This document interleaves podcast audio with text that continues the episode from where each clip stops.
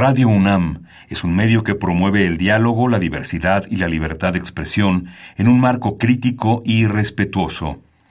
Los comentarios expresados a lo largo de su programación reflejan la opinión de quien los emite, mas no de la radiodifusora. Ingredientes para hacer la pócima de la diversión.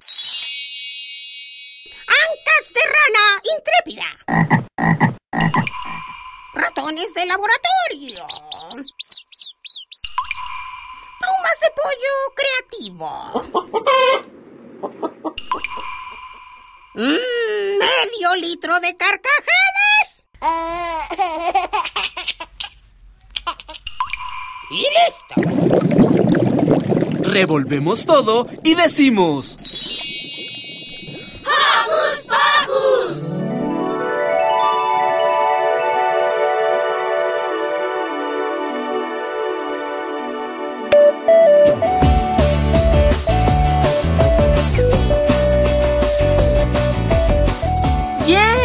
Ya estamos nuevamente en Hocus Pocus y muy felices por sabernos acompañados de nuestros Hoku Escuchas.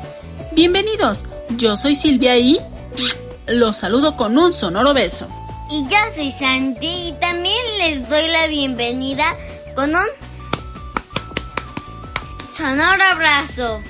Les mandamos también saludos a nuestros Joco conductores Mili, Maga, Lu, Liber, Demian, Dani, Rich y Emiliano. Saludos para Carmen, Luis y Lilith. Nuestro super equipo de producción y también un apapacho a Alex. Sabemos que algunos salieron de vacaciones y si es así, no olviden que es importante seguir cuidándose. ¿Qué te parece Santi si iniciamos con el programa? Sí, porque hoy en Hocus Pocus tendremos una entrevista con nuestro amigo Pipe Bernal, cantante chileno del grupo La Lechuga Mecánica. Ricky nos trae una nota sobre la ópera. ¿Sabes qué es? Esta investigación la hizo por petición de Joco Escucha Lobo HJ, que nos escribió a nuestro Facebook. El pequeño Dani nos lleva a las playas y nos cuenta de una de sus criaturas favoritas, las tortugas marinas. Rodrigo Morlesín nos cuenta de su más reciente libro, ¿A dónde va ese tren? Y hablando de viajar, Diego Emilio en Hocus Pocus por Europa nos cuenta del proyecto Olin TV, pensado para los niños de Latinoamérica. Uy, sí que recorreremos el globo terráqueo. Así es, Santi, y lo haremos a través de las ondas gercianas. Así que no te despegues de tu radio porque James y ¡Hocus Pocus! Recuerda que nos gusta saber de ti. Síguenos a través de nuestras redes sociales. Puedes hacerlo desde tu compu, tablet o celular con ayuda de tu mamá o papá. Facebook, queda con nosotros. Búscanos como Hocus Pocus Unam. Regálanos un like y comenta nuestras publicaciones y mándanos tus sugerencias musicales. Pero si lo tuyo son las frases cortas, búscanos en Twitter como arroba hocus pocus-unam. Síguenos y pícale al corazoncito. Y como muchos niños siguen de vacaciones, queremos dedicarles esta canción que nos traslada a la playa, allá en el Caribe. Escucharemos El Limbo del dúo Chimichuma. Y ahora viajemos todos juntos al Mar Caribe, donde las aguas son cristalinas y la arena fina y blanca como ninguna.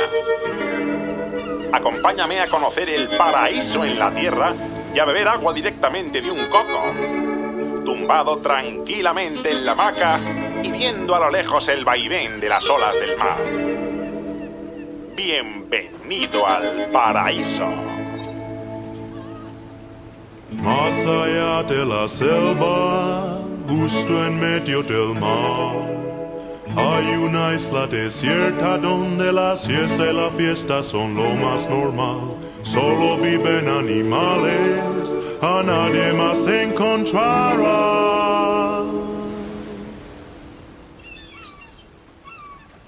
Y cuando se hace de noche salen del bosque y se ponen todos a bailar el limbo. Debajo de un cocotero, famoso en el mundo entero, ya va a comenzar.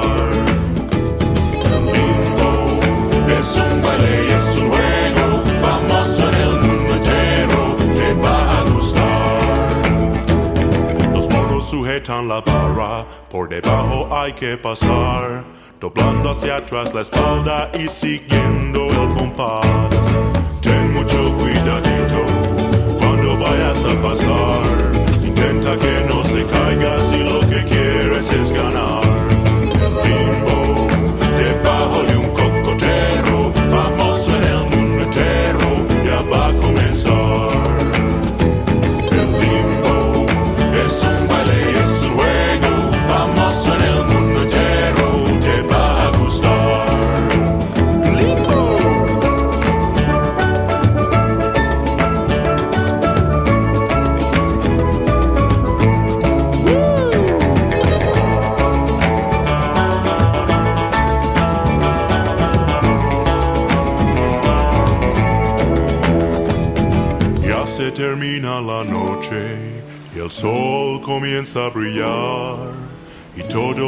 los animales se meten al bosque de nuevo a descansar. Ha sido divertido, mañana lo repetirán.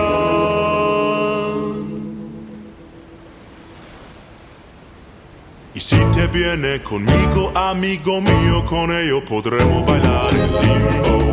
Debajo de un cocotero,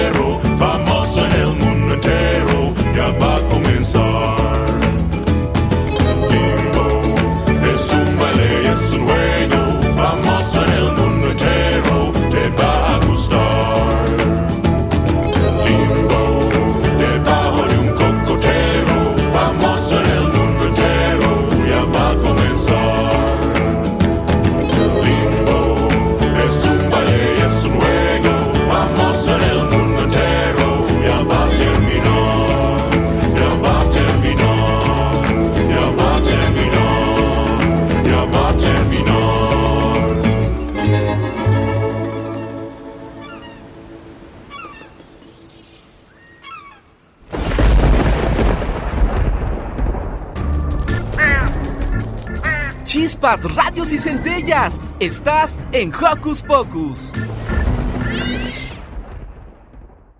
Silvi platicó con nuestro amigo Pipe Bernal, cantante del grupo La Lechuga Mecánica.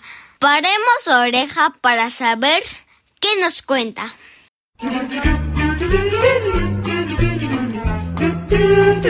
¿Listo micrófono? ¡Yeah! ¿Listo invitado? ¡Yeah! ¿Listas las preguntas? ¡Yeah! Tres, dos, al aire. Ahora va la entrevista.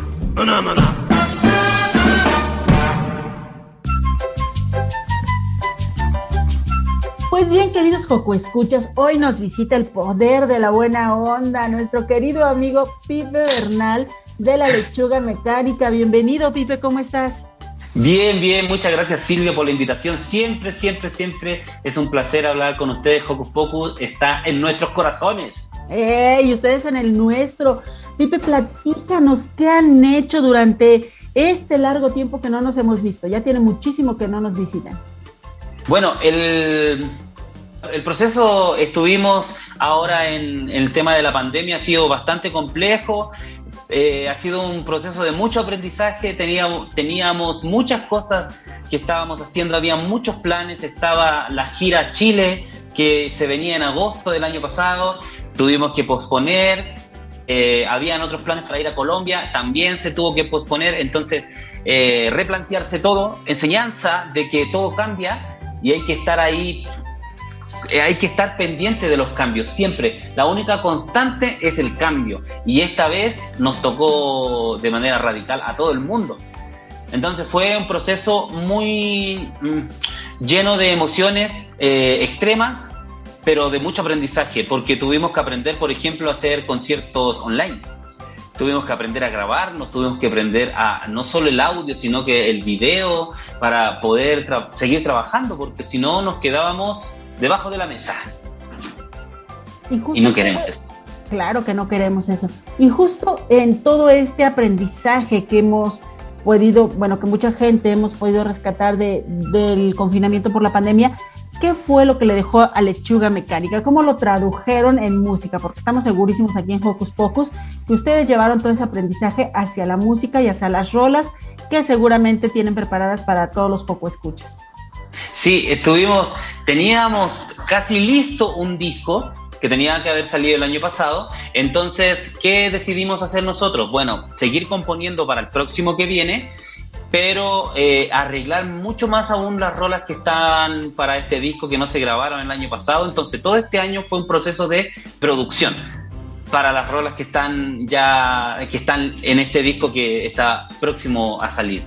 Cuéntanos un poco más acerca de estos, porque bueno, ustedes tienen grandes temas que ya los niños mexicanos identifican, sobre todo allá en Puebla, donde ustedes radican y esa, esa rola especial para el programa de Arriba Chamacos y, y muchos, muchos niños ya identifican la música de lechuga mecánica. ¿Qué, qué nos traen ahora? ¿De qué va este disco?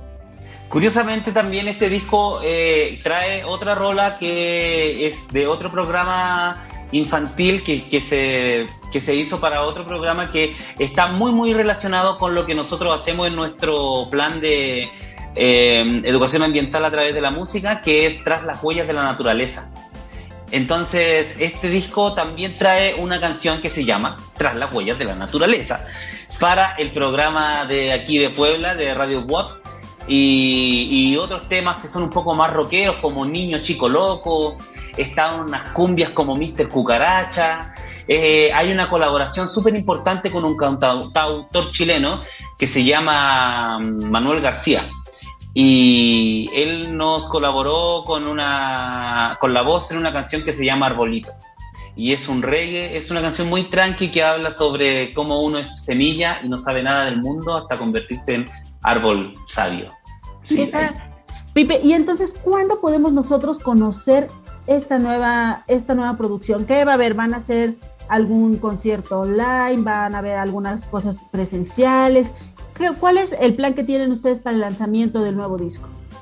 Por ahora estamos pensando porque como todavía, eh, bueno, la vacunación avanza y se han abierto más los espacios, hemos podido tocar en vivo, tocamos en vivo para los niños del DIF aquí en Puebla y fue bonito volver a los escenarios con ellos. Y en realidad ahora no sabemos si va a ser algo presencial o no, pero sí preparamos un concierto online. De eso sí es seguro. Y, muchas de las rolas, que del, de hecho la mitad de las rolas del, de este disco ya están arriba. Ya las puedes buscar en Spotify y puedes encontrar toda la... En, en YouTube también. Está, ahí está Niño Chico Loco, está Arbolito, está Tras las Huellas de la Naturaleza, Está también, ¿cuál es la, la última que salió? Es Carlitos Zarapito. Entonces ya hay canciones que están arriba que uno puede ya escuchar y, y ver más o menos cómo se viene la onda de este disco, que se llama, tengo que decir el nombre, Bacán es chido. Así se llama el disco, Bacán es chido. ¿Por qué? Porque Bacán es chido. Ah, eso significa, en, si tú vas a Chile y dices que algo está bacán, es venir a México y decir que algo está chido. Entonces queríamos lograr esa interculturalidad que se generó en Lechuga Mecánica de, de, venir desde Chile y estar con dos amigos mexicanos, poblanos, y un, el baterista que es mitad chileno y mitad mexicano. Entonces queda una unión perfecta. Entonces ahí decidimos que, que Bacán es chido. Es el nombre del disco, que une las dos culturas. ¿Y cuál es la fecha oficial del lanzamiento de Bacán es Chido? Yo creo que el, la fecha más, la fecha que tenemos ahora es el 8 de agosto, que es el Día del Niño en Chile. ¡Wow! La próxima semana. Estamos súper a tiempo. El Día del Niño en Chile, muy separado de, de, nuestro Día del Niño, ¿no? Sí, a mí también me generó mucha curiosidad. Y no es solo en Chile, creo que es en el Cono Sur. En, en Perú también se celebra en agosto, en, en, Argentina creo que también se celebra en agosto. Entonces como, la, como que el sur tiene una fecha diferente al, al norte. Pues tendríamos que buscar ahí hacer un calendario especial de, de cuándo son los días del niño para estarnos ah. celebrando todo el año. ¿Qué te parece? Bueno, en realidad tendría que ser todos los días, pero hay que elegir uno.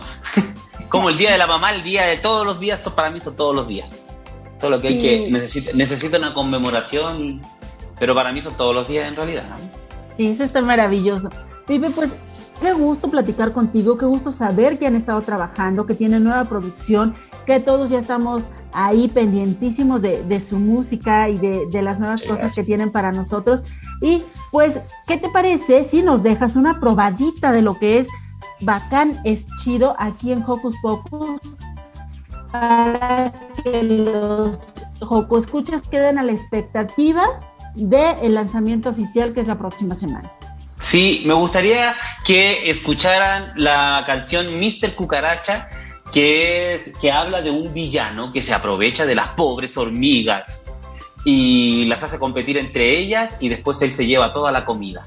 Entonces, Mr. Cucaracha es un villano, pero un villano buena onda porque está como en cumbia. Entonces, eh, es un villano que le gusta la cumbia, pero es, un, es el primer tema que salió desde de este disco. Entonces, sí me gustaría que lo escuchen. Es Mr. Cucaracha. Si ya tiene de todo, yo no sé lo que le pasa. ¡Ah, qué bonito! Pues nos quedamos con Mr. Cucaracha y les dejamos un gran abrazo a nuestros amigos de Lechuga Mecánica y esperamos que pronto todo esto se reactive para tenerlos nuevamente en la cabina de Radio UNAM, para que vengan a tocar aquí a la sala Juan Carrillo. Pero bueno, tantos planes que tenemos también con, con ustedes. Sí, queremos, queremos ya ir a tocar a todos los lugares donde quedamos ahí y no pudimos ir. pronto, pronto.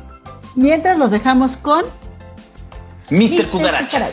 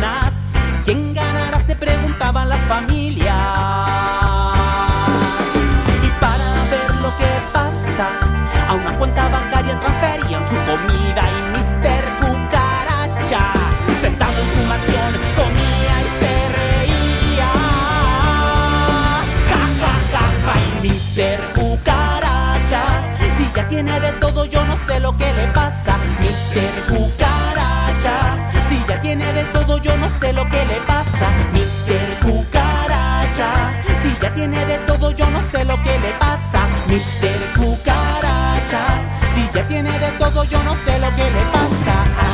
Ah, ah, ah, no sé lo que le pasa, no sé lo que le pasa.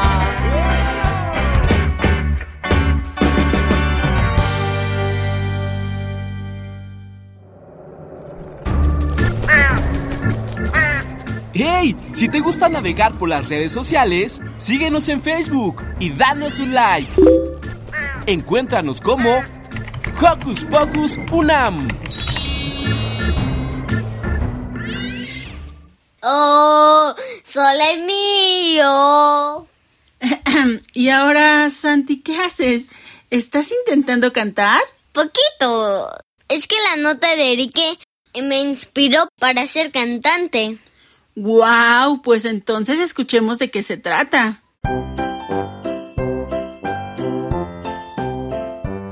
Les interesa a las niñas y niños de hoy? Su opinión es importante. Seguimos con la nota de la semana.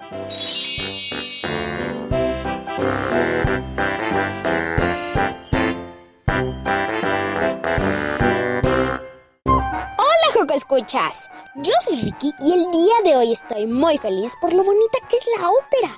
Pero, ¿ustedes saben qué es? Pues resulta que la ópera es un género de música teatral. Una canción se actúa, armoniza, canta y tiene acompañamiento instrumental. Las representaciones suelen ofrecerse en teatros, acompañadas por una orquesta. La palabra ópera proviene del italiano opus, obra musical, y es que su origen es de Italia. Sus inicios en las adaptaciones italianas de la tragedia griega, donde se hacían cantos en carnavales entre el siglo X y XIV. Esto dio creación a un grupo elitista de literatos llamado Camareta de Bardi o Camareta Florentina en español, lo que dio inspiración a Jacopo Peri para escribir la primera obra formal de ópera, titulada Daphne.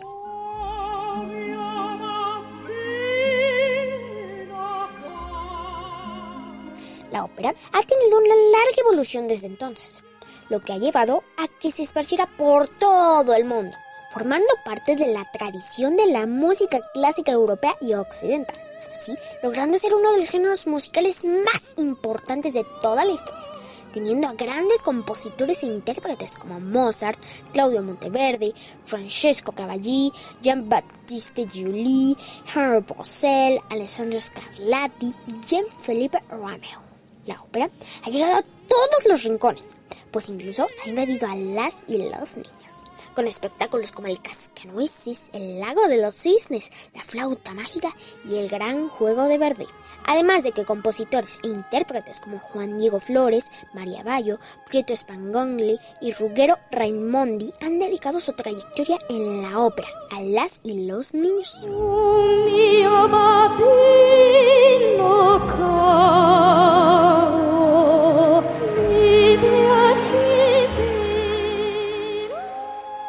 Te haya gustado mucho esta investigación. Y como dato curioso, el 25 de octubre se celebra el Día Mundial de la Ópera. Yo soy Ricky. Te invito a investigar, a descubrir y a conocer más sobre el género. Y me despido. ¡Adiós!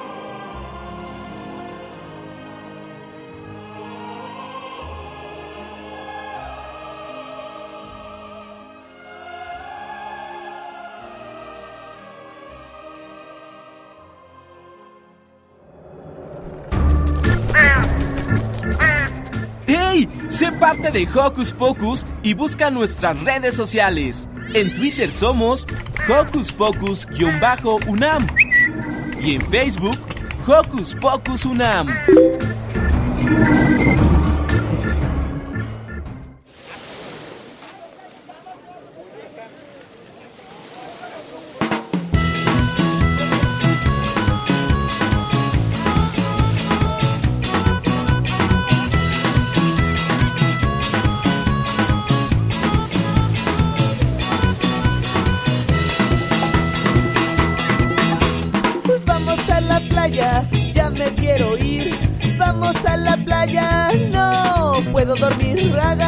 Chanclas, agarra el visor, tus patas de rana y tráete el bronceador.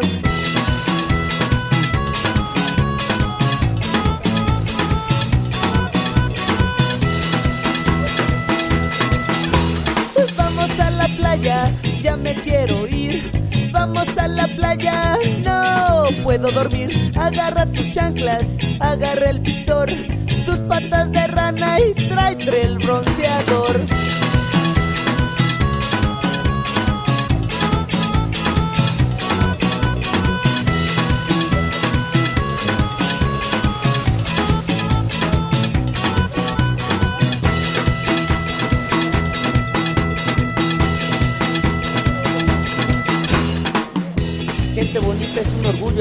Ustedes en esta playa hermosa de Caleta. Caleta y Caletilla de Acapulco, Guerrero. Caray, el sol fabuloso, hermoso. Todos a bailar con el Yucatán a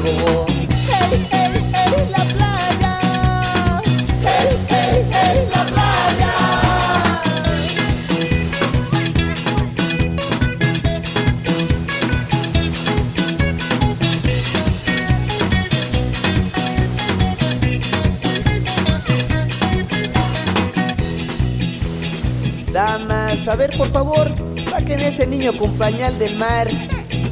Pero sáquenlo con todo y el pañal. Todos a bailar con el Yucatán a gogo. ¡Hey, hey, hey, la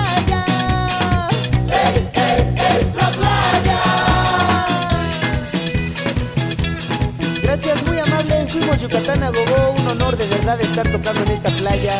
Regresen con bien a sus casitas. Los queremos, los amamos. Yucatán a gogo.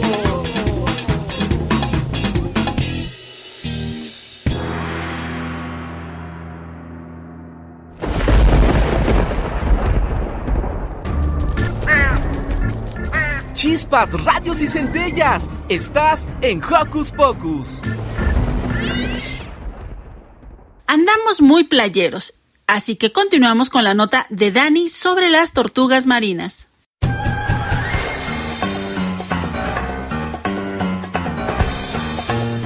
Investigaciones Especiales de Hocus Pocus presenta.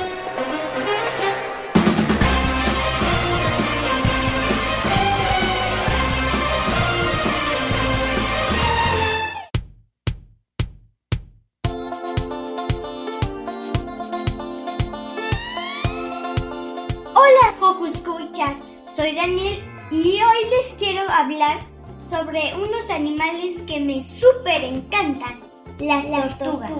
¿A ti te gustan? El día 16 de junio es el Día Mundial de las Tortugas Marinas. Este día se celebra las maravillas de uno de los reptiles más antiguos del mundo y pensamos sobre cómo podemos ayudar a estos animales a hacer que no se extingan. Hoy no es 16 de junio, pero nosotros queremos que todos los días son buenos para cuidarlas y conocerlas mejor. Por eso, hoy les contaré más sobre las tortugas marinas.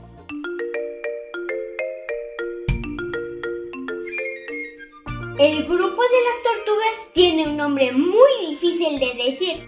Parece trabalenguas. Son los Quelonioideos. Quelonioideos. Son de los reptiles más antiguos. Vaya, imagina que vivían desde que vivían los dinosaurios. 200 millones de años atrás. Y sí, algo que sabemos de las tortugas, sí, es que tienen caparazón. Algunas tortugas tienen caparazones flexibles, como la laúd. El caparazón forma parte de su esqueleto y se compone de más de 50 huesos. Las tortugas marinas no tienen dientes, sino picos de queratina, el mismo material que están hechos las uñas. Son omnívoras, o sea que comen de todo, algas, calamares, peces y medusas. Y según estudios científicos, algunas especies prefieren la comida de color rojo o naranja. ¡Qué extraño! Los meses cálidos, las tortugas hembra acuden a las playas donde ellas mismas nacieron en busca de un lugar para excavar. Allí ponen sus huevos. Entonces lo vuelven a tapar. Pueden hasta caber 100 huevos que se quedarán allí más o menos de dos meses. Cuando los huevitos eclosionan, es decir, que las tortuguitas nacen, tienen que llegar rápidamente al mar. Esto es muy peligroso, pues se las comen muchas aves. Se estima que solo una de cada mil crías de tortuga marina sobrevive y alcanza la edad adulta. Las tortugas marinas pueden migrar largas distancias. El récord la tiene una tortuga laúd hembra que logró nadar 20.900 kilómetros desde Indonesia hasta Estados Unidos. Las tortugas marinas pueden vivir desde 150 a 200 años según su especie. Tristemente, 6 de las 7 especies de tortuga marina han sido declaradas en peligro crítico. Las diferentes amenazas son la pesca, la destrucción de su hábitat, por la construcción de hoteles y casas y por el cambio climático, la contaminación de plásticos y la caza furtiva. Los cazadores buscan la carne, los caparazones y los huevos de las tortugas para adornos y comida. Existen organizaciones internacionales que buscan eliminar lo que está provocando las extinciones, pero nosotros lo que podemos hacer hoy mismo es no comprar cosas que no necesitemos y ahorrar luz y agua. Espero que sigan nuestras recomendaciones y que hayan aprendido mucho. ¡Chao!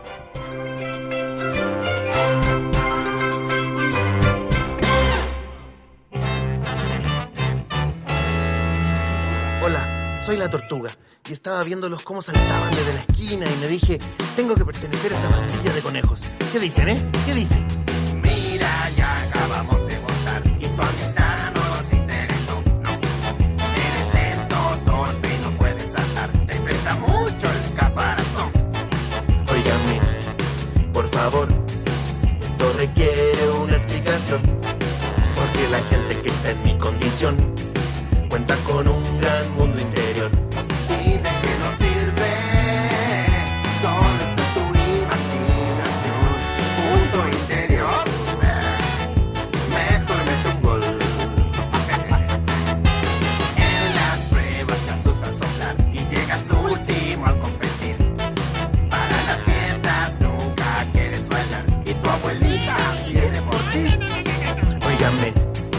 por favor, eviten ese tono burlón, porque seguro cambiarán de opinión cuando conozcan mi mundo interior.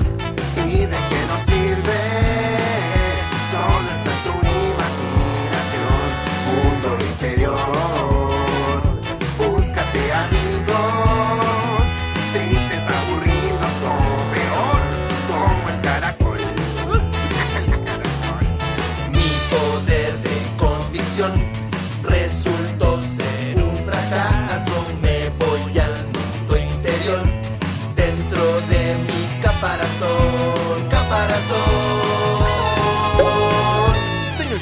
Las piscinas están llenas, las multicanchas preparadas y lista la decoración del salón de baile. Solo falta definir el menú del appetizer que encargo. ¿A qué hora llegan a sus amigos? Qué pena, qué dolor, qué tremenda desilusión. Abandonado en mi mundo interior, sin más amigos que un caracol. ¿Y de qué me sirve tan sofisticada producción? Hijo caracol qué te sirve? Cree que tu mundo es el mejor. Y eso es un error. Ven, conoce el mío. Este de verdad es mundo interior. Y me convenció. Qué gran sensación.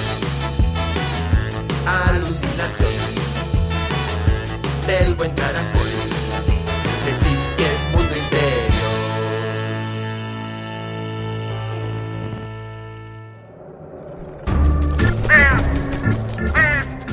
¡Hey! Sé parte de Hocus Pocus y busca nuestras redes sociales. En Twitter somos Hocus Pocus-UNAM y en Facebook Hocus Pocus UNAM.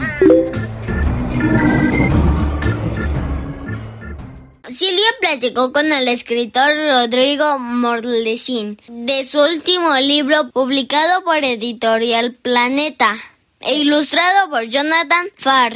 Escuchemos.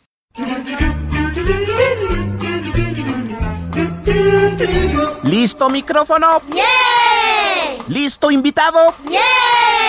¿Listas las preguntas? ¡Yeah! Tres, dos, al aire. Ahora va la entrevista.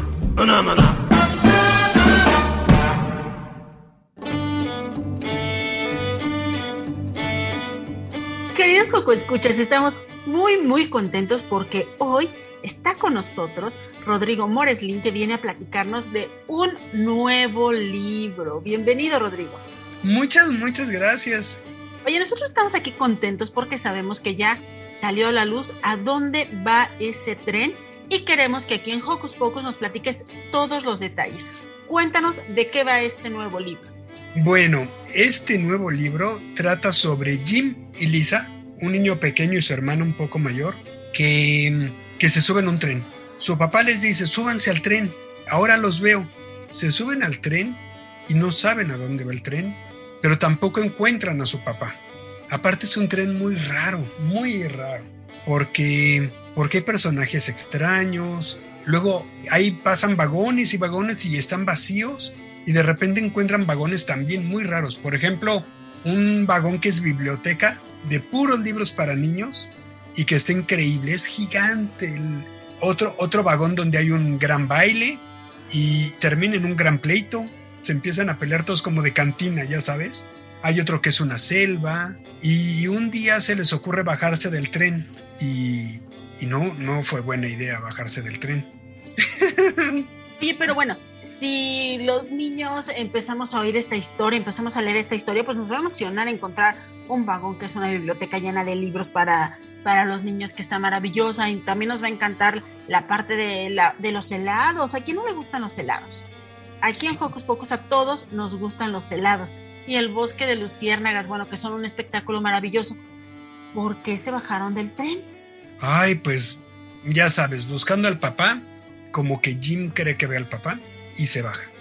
Y está nevando aparte. Pero, pero como tú dices, tiene cosas. Creo que la diversión está arriba del tren, más arriba que abajo. Entonces, eso de los helados, por ejemplo, me encantó escribirlo, porque me imaginé mil sabores de helados y el chef del tren tiene cualquier cantidad de sabores. Aparte hace waffles y le encanta hacer waffles al, chef del tren, entonces les hace waffles y les hace huevo revuelto con salchicha. ¿A quién no le gusta el huevo revuelto con salchicha? ¿A ti más o menos? Sí, más bueno, o pero, menos. te, pero, pero los waffles sí. Por supuesto, y con el Ah, bueno, bueno, ya está. Rodrigo, esta historia está publicada por Planeta Junior y tiene unas ilustraciones que se antojan también muy bonitas y divertidas. ¿Qué nos puedes platicar de las ilustraciones de a dónde va este tren? Uy, fue otra historia totalmente nueva hacer las ilustraciones. Las ilustraciones las hizo Jonathan Farr, un ilustrador inglés que yo en la búsqueda de, el que pudiera acompañarme en este viaje con las imágenes, buscaba a alguien y, y Jonathan resultó mejor que perfecto. Porque no solo es ilustrador, sino que su papá trabajaba en los trenes. En la oficina de trenes de Inglaterra él trabajaba.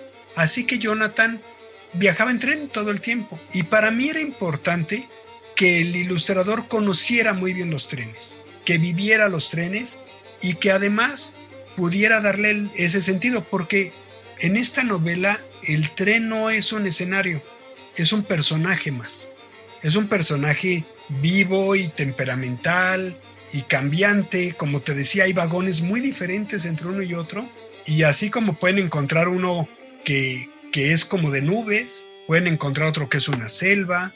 Entonces, para mí era importante que, el ilustrador pudiera tener la imaginación de un tren así, pero que también hubiera vivido los trenes. Y yo creo que hizo algo increíblísimo. Las ilustraciones son a blanco y negro y, por ejemplo, la primera escena se ve el tren entrando a un túnel y en la última escena se ve el tren saliendo de ese túnel. Entonces, de alguna manera, cuando diseñé el libro, lo que quería yo representar es que toda esa historia, ese, ese largo viaje, estaba contenido en, en medio, ¿no? Entre estas dos, dos escenas. Y Jonathan se emocionó muchísimo con los lobos, con los cuervos, porque hay muchos animales en el libro. Eh, lo trabajamos juntos y fue para mí contarle lo que yo veía cuando, cuando lo escribía, pero él también a su vez dibujar lo que él vio cuando, cuando lo leyó por primera vez. Entonces, entre los dos contamos la historia, pero de diferente manera. No contamos lo mismo, contamos un complemento del otro. Y en ese túnel, en ese túnel que es donde suceden todas las historias sobre este tren, ¿cuál es el aprendizaje que van a tener Lisa y Jim? ¿De qué va a traer este libro? ¿De qué les va a servir este viaje a ellos? Porque bueno, está súper bonito ese de que abres el libro y aparece el tren entrando al túnel y cierras el libro, bueno, prácticamente la última página y aparece ese tren de nuevo, pero ya de salida. ¿Qué es lo enriquecedor de este viaje a través de ese, túnel y sobre estos maravillosos vagones del tren? ¿A dónde nos lleva este tren? Bueno, en uno de los capítulos hay una hechicera que se llama Muri Rara, pero que si lo dices al revés es Rara Muri. Es una hechicera Rara Muri y les dice su destino. Y les dice que, que en una noche de luna llena su destino se iba a sellar y que no se separarían nunca. Son hermanos y se, se, adoran muchísimo, se cuidan el uno al otro todo el tiempo. Siempre está preocupada Lisa por Jim y Jim por Lisa. Así que yo creo que este viaje es solo una parte de la historia porque ellos dentro del tren están viviendo una, una aventura, pero afuera del tren, sin que ellos lo sepan, se está desarrollando otra historia. Otra cosa está sucediendo y Jonathan lo dejó un poco en claro en las imágenes, están escondidas, lo que él cuenta.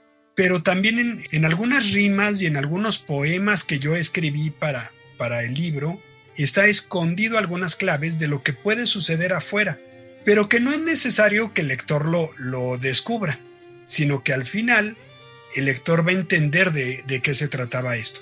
Y entonces fue una escritura muy emocionante y que para mí resultó muy conmovedora porque mientras los personajes se encuentran en, la búsqueda de, del sentido de este, de este viaje, el universo exterior les tiene otro plan. Digamos entonces varias cosas. Me vino a la cabeza entonces que podemos hacer como tres, tres lecturas en esta historia, dónde va este tren. Podemos hacer la lectura que original, digamos, que Rodrigo plasma a través de estas páginas, la lectura de de una historia paralela que va plasmada en las imágenes y podríamos pensar en una que va combinada, ¿no? Que podemos ir viendo lo que está en los dibujos, pero también relacionándolo con las letras, con esta historia donde nos vas llevando. Rodrigo, ¿esta historia va a tener alguna secuela? Mm, no lo sé. Mira, te cuento, cuando escribí Elvis nunca se equivoca, ¿tú te acuerdas de aquella época? Claro. Ustedes me preguntaron que si escribiría una segunda parte. Y yo dije que no, pues me equivoqué. Porque estoy escribiendo la segunda parte de Elvis. En aquel momento yo no veía una segunda parte. Así que a lo mejor ahorita te digo que no podría escribir una segunda parte de esta novela, pero, pero a lo mejor yo soy el que se lleva la sorpresa. Claro, tú serás el que se lleva la sorpresa y nosotros quienes vamos a disfrutarlo. Eh, y te tengo una lectura más, te tengo una lectura más del libro. Al final del libro viene un código QR que si tú lo escaneas te lleva a Spotify o a Apple Music y que eh, ¿te acuerdas de los libros de Roger y Casa, los libros ilustrados que ha hecho con Fondo de Cultura Económica uh -huh. y con El Naranjo? Bueno, él es músico también. Roger, además de ilustrador, es músico y creó una canción que es solo música para el libro. Y un amigo de él, que es como su hermano musical, Mario Porras, hizo otra canción para el libro. Así que tiene una versión hecha con guitarras eléctricas y otra hecha con cuerdas para contar esta aventura. No tiene letra, pero sí te da como un escenario que viste la historia también. Oye, pero también esto está padrísimo porque es un libro que nos lleva como por distintos caminos, por, por distintas cosas y que finalmente el objetivo es disfrutar, aprender y tratar de saber a dónde va este tren. sí. Oye, ¿y nos puedes decir aquí en secreto, nada más a los poco escuchas y a mí, si Jim y Lisa van a encontrar a su papá? Mm, No, no te puedo decir. Ah, Es sorpresa. bueno, entonces creo que con más interés vamos a leer este libro, pues para saber qué pasa con el papá, si lo encuentran o no lo encuentran. Ojalá que sí. Sí, ojalá que sí, eso es lo que deseamos todos. Rodrigo, ¿dónde podemos conseguir este libro? ¿A dónde va este tren? Bueno, ya está en librerías y ya está también en las tiendas en línea. Entonces, si lo pides en línea, te llega a tu casa. Si vas a la librería, seguro compras ese, pero también seguro se te pega algún otro, como me pasa a mí. Claro, eso está padrísimo. Y a lo mejor, si alguno se perdió de leer tu primer libro, va a encontrar por ahí a Elvis y a lo mejor se lleva el par. Sí, estaría increíble. Y que luego nos platique qué le pareció. Sí, eso está maravilloso. Pues Rodrigo Moreslín, nos encanta saber que sigues creativo. Además, tú durante esta pandemia has estado súper activo y haciendo actividades diarias. ¿Cuántas llevas ya? Casi 500. Eso nos recuerda el número de, de días que hemos estado confinados aquí la mayoría de los niños. Entonces, tú sigues aún haciendo estas actividades. Sí, te cuento. Cuando empezó la, lo que fue una cuarentena, Que se convirtieron como en... yo pensaba, claro. Entonces, en aquel momento, Alicia tuvo una idea y me dijo, oye, ¿por qué no haces sus actividades para que los niños y las niñas se mantengan entretenidos y no se aburran? Y dije, ay, qué buena idea. ¿Cuántos pueden ser? Un mes, a lo mucho dos meses. Y yo pensé en 60 cápsulas. Pues ya voy a cumplir 10 veces más que esas. Entonces ha sido un esfuerzo grande de conseguir los libros, platicar de ellos, pero al mismo tiempo también ha sido muy divertido. Entonces en redes sociales están más de 500 cápsulas, bueno no, casi 500 cápsulas de libros para niños, uno diario. Dinos, por favor, tus redes sociales, dónde podemos encontrar estas cápsulas, dónde podemos seguirte, dónde podemos saber cuál es la actividad que tienes. Bueno, están las cápsulas en Twitter, en Facebook, en Instagram. Además está mi sitio web que es morlesin.com, que ahí no están las cápsulas, pero encontrarán otras cosas. Y está el tráiler, por ejemplo, el tráiler de este nuevo libro. Eh, en esas, yo creo que en esas se encuentran todo lo que hago diario. Bueno, ustedes buscan, ahí ponen el buscador bien, no como yo que me equivoco y de repente le digo Moreslin o Morlesín. No, no, a ver, ustedes teclean ahí Rodrigo Morlesin. Morlesín y van a encontrar todas las redes de Rodrigo con estas actividades que como nos dijo ya son casi 500, donde también podemos saber qué ha pasado con Elvis, qué puede pasar y qué va a pasar con él y sobre todo donde podemos también identificar este nuevo libro, esta nueva historia, a dónde va este tren y pues dónde podemos buscarlo y todas las cosas que están alrededor de la obra de Rodrigo. Pues Rodrigo, muchísimas gracias por compartir con Hocus Pocus uno más de tus éxitos. Muchas gracias a ustedes siempre por estar cerca, por apapacharnos. Los queremos muchísimo y se los agradecemos aún más. Ay, pues esperamos que pronto podamos salir y te tengamos en cabina. Me encantaría. Muchísimas gracias, Rodrigo. Y Ah, papá. nosotros los dejamos con un pedacito de esta música que está dedicada a dónde va este tren. Muchas gracias, Joco Escuchas.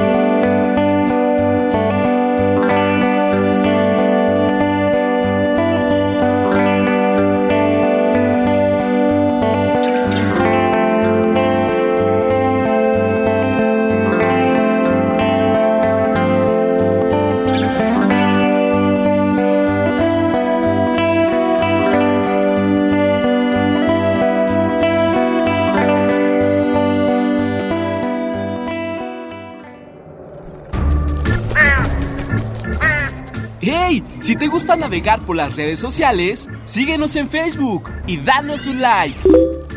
Encuéntranos como Hocus Pocus Unam.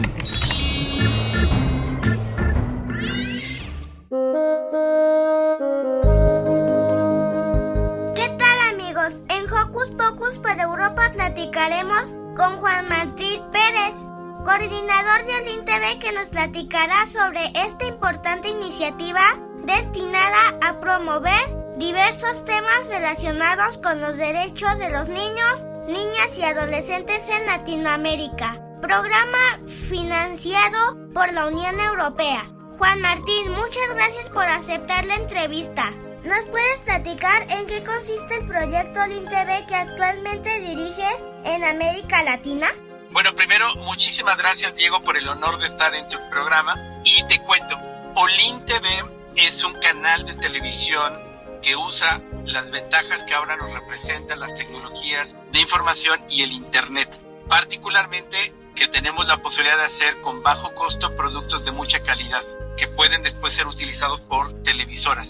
Y ese es, un espacio para generar periodismo de infancias con un enfoque basado en derechos humanos y en la perspectiva de género, que son líneas que para la Unión Europea son muy importantes y con quienes trabajamos desde hace varios años. Es una propuesta muy ambiciosa y seguramente dará buenos frutos en América Latina.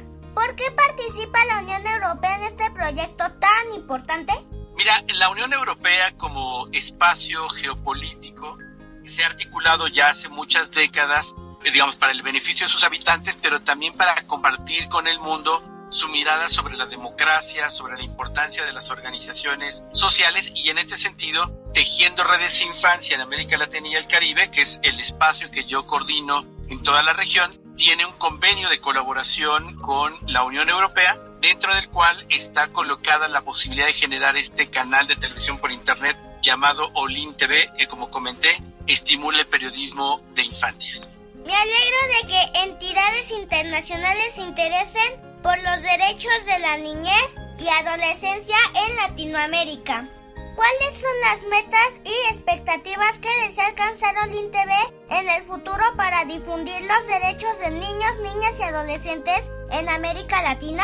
Mira, Diego, hay como tres grandes apartados. Uno es, es ser un espacio para que niños, niñas, adolescentes, personas jóvenes que ya están generando contenido puedan encontrar en Olin TV una plataforma para proyectar más esta visión que tienen del mundo. Por otra parte, también estamos acompañando a periodistas profesionales que tienen muchos años en, en, este ámbito para orientarles hacia el enfoque de derechos de infancia. Y tercero, pues estamos buscando generar contenido propio que pueda llegar a espacios de televisión pública, tanto en México como en América Latina. En esa tarea nos encontramos. Sin duda, todos los objetivos se lograrán exitosamente. ¿Nos puedes explicar cómo participa la Unión Europea en este proyecto? Sí, mira, hay varias formas. Por supuesto, en el convenio marco de cooperación que tengo con la Unión Europea, hay una noción conceptual que significa fortalecer la democracia a través de acompañar a organizaciones en su desarrollo de capacidades.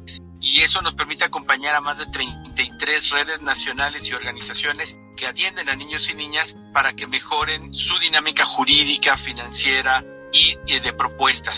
Por otra parte, aportan recursos económicos que nos permiten pues contar con equipos profesionales o personas profesionales para llevar a buen puerto estas metas. Y hay una tercera muy importante y es hacer viable y visible los derechos de niños y niñas y las obligaciones que tienen todos los estados, por supuesto los europeos, pero también los estados de América Latina, en garantizar derechos como la libertad de expresión, el acceso a información y que niños y niñas sean considerados pues ciudadanas y ciudadanos. Qué bueno que Europa colabora para que los niños, niñas y adolescentes latinoamericanos cuenten con un espacio para expresar sus inquietudes. Muchas gracias, Juan. Por último, ¿podrías enviar un saludo para Hocus Pocus? Diego, pues nuevamente felicitarte por este bello espacio que tienes, felicitar a todo el público que te acompaña, pues digamos de manera periódica, y les mando un fuerte abrazo y todo mi reconocimiento a este programa de Hocus Pocus para Europa y de verdad me encantaría que muy pronto podamos articularnos con Olin TV. Para Hocus Pocus, Diego Emilio.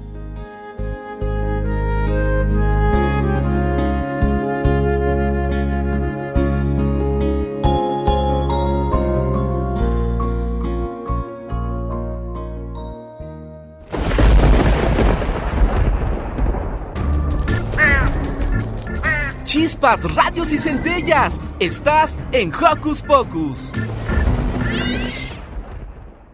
Estamos a punto de terminar la emisión de hoy, pero no queremos despedirnos sin decirles... Si salieron de vacaciones les recomendamos que hay que seguir cuidándonos unos a los otros. Hay que seguir lavándonos las manos frecuentemente, mantener la sana distancia. Y que no se les pase usar siempre cubrebocas y mascarilla. Por hoy nos despedimos con un sonoro beso y, y no se olviden que los esperamos el siguiente sabadito. También les mando un beso sonoro y que sigan disfrutando de sus vacaciones. Bye. Radio UNAM presentó El espacio donde las niñas y los niños usan la magia de su imaginación.